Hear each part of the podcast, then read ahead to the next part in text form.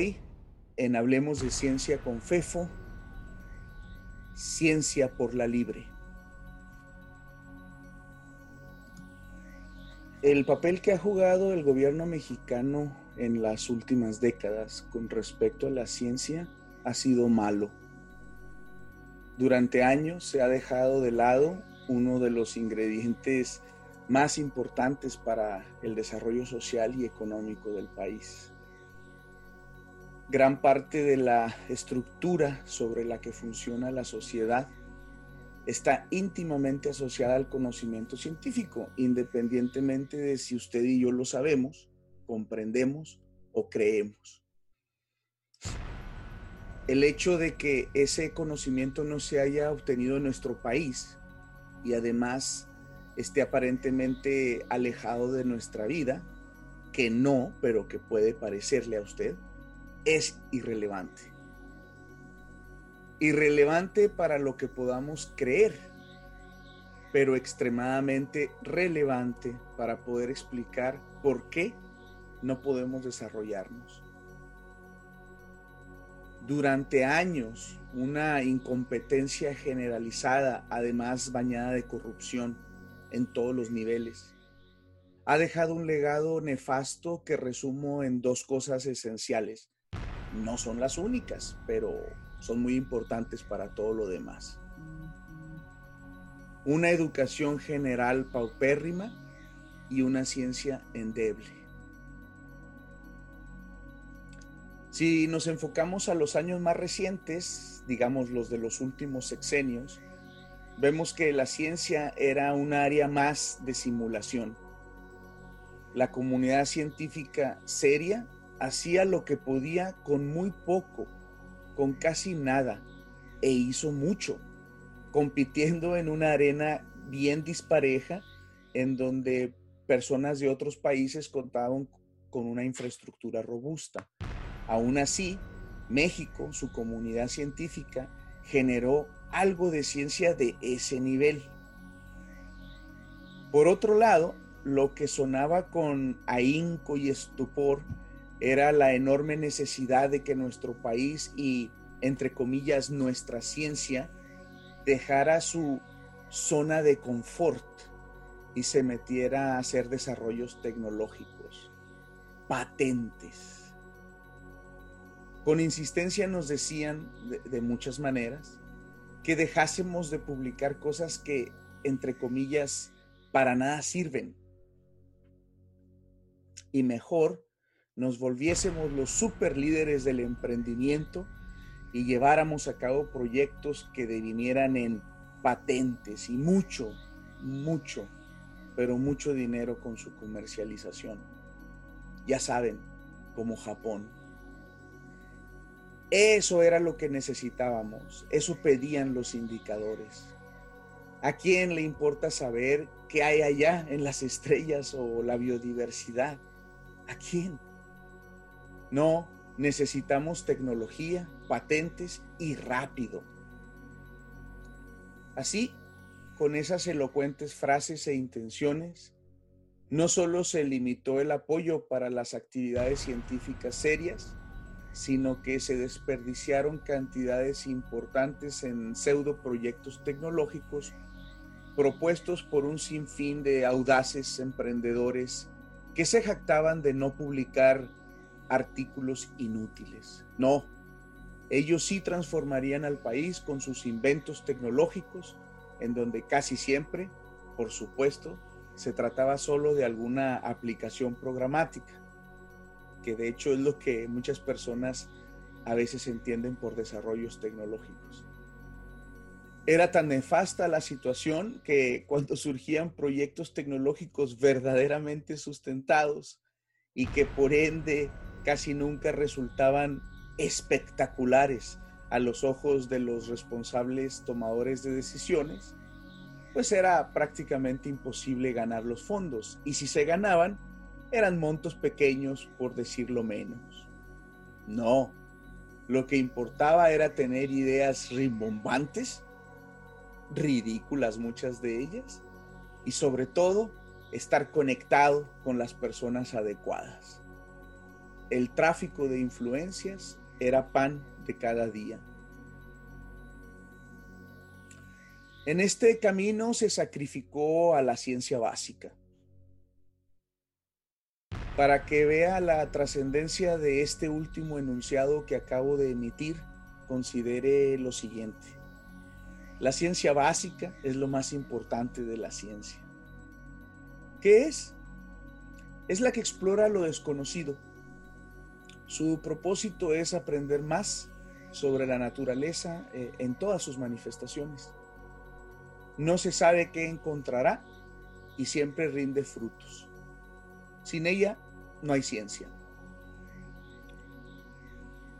Y así llegó el nuevo gobierno. No es novedad de que un porcentaje significativo de la comunidad científica apoyó al actual presidente, no solo en las urnas, sino incluso durante su campaña.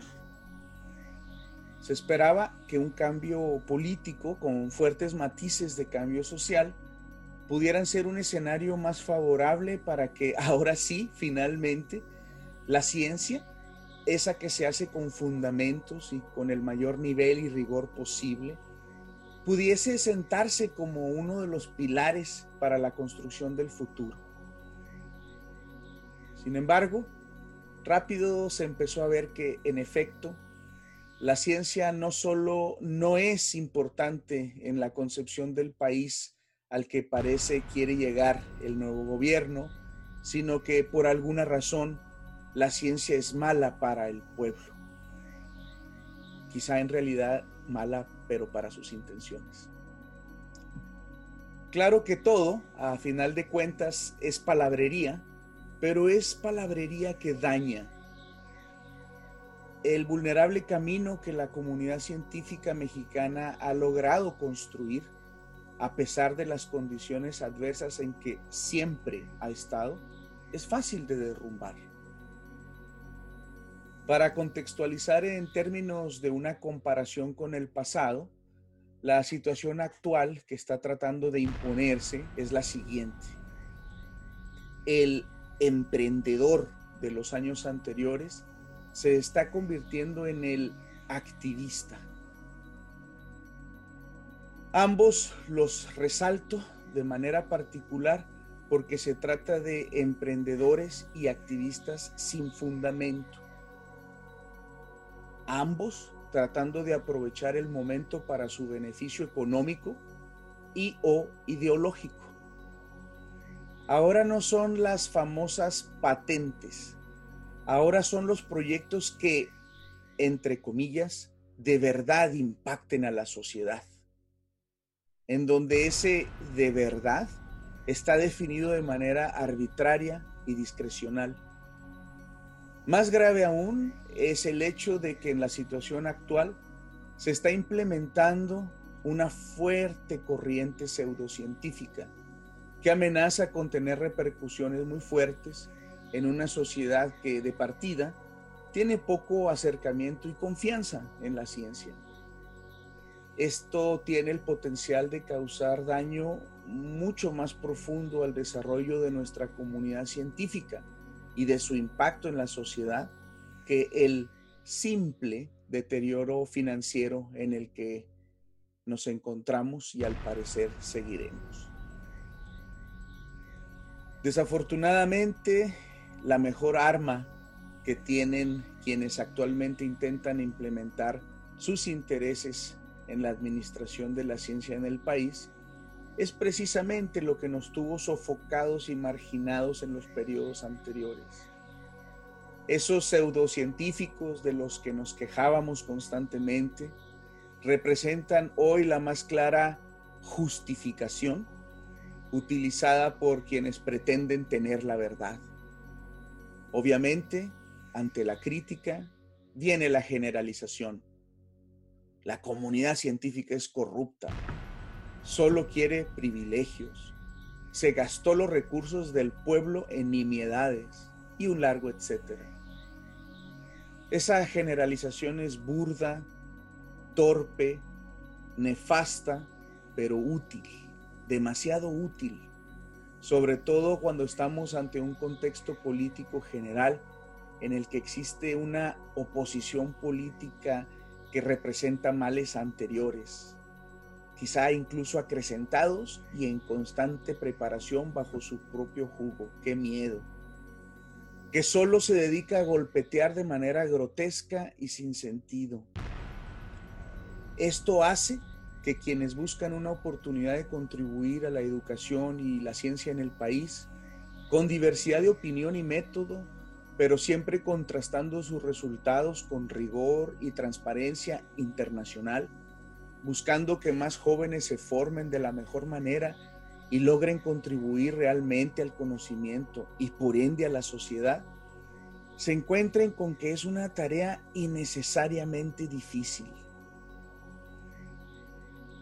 Y aún así, seguiremos intentando. Afortunadamente o desgraciadamente, usted dirá, nos hemos acostumbrado.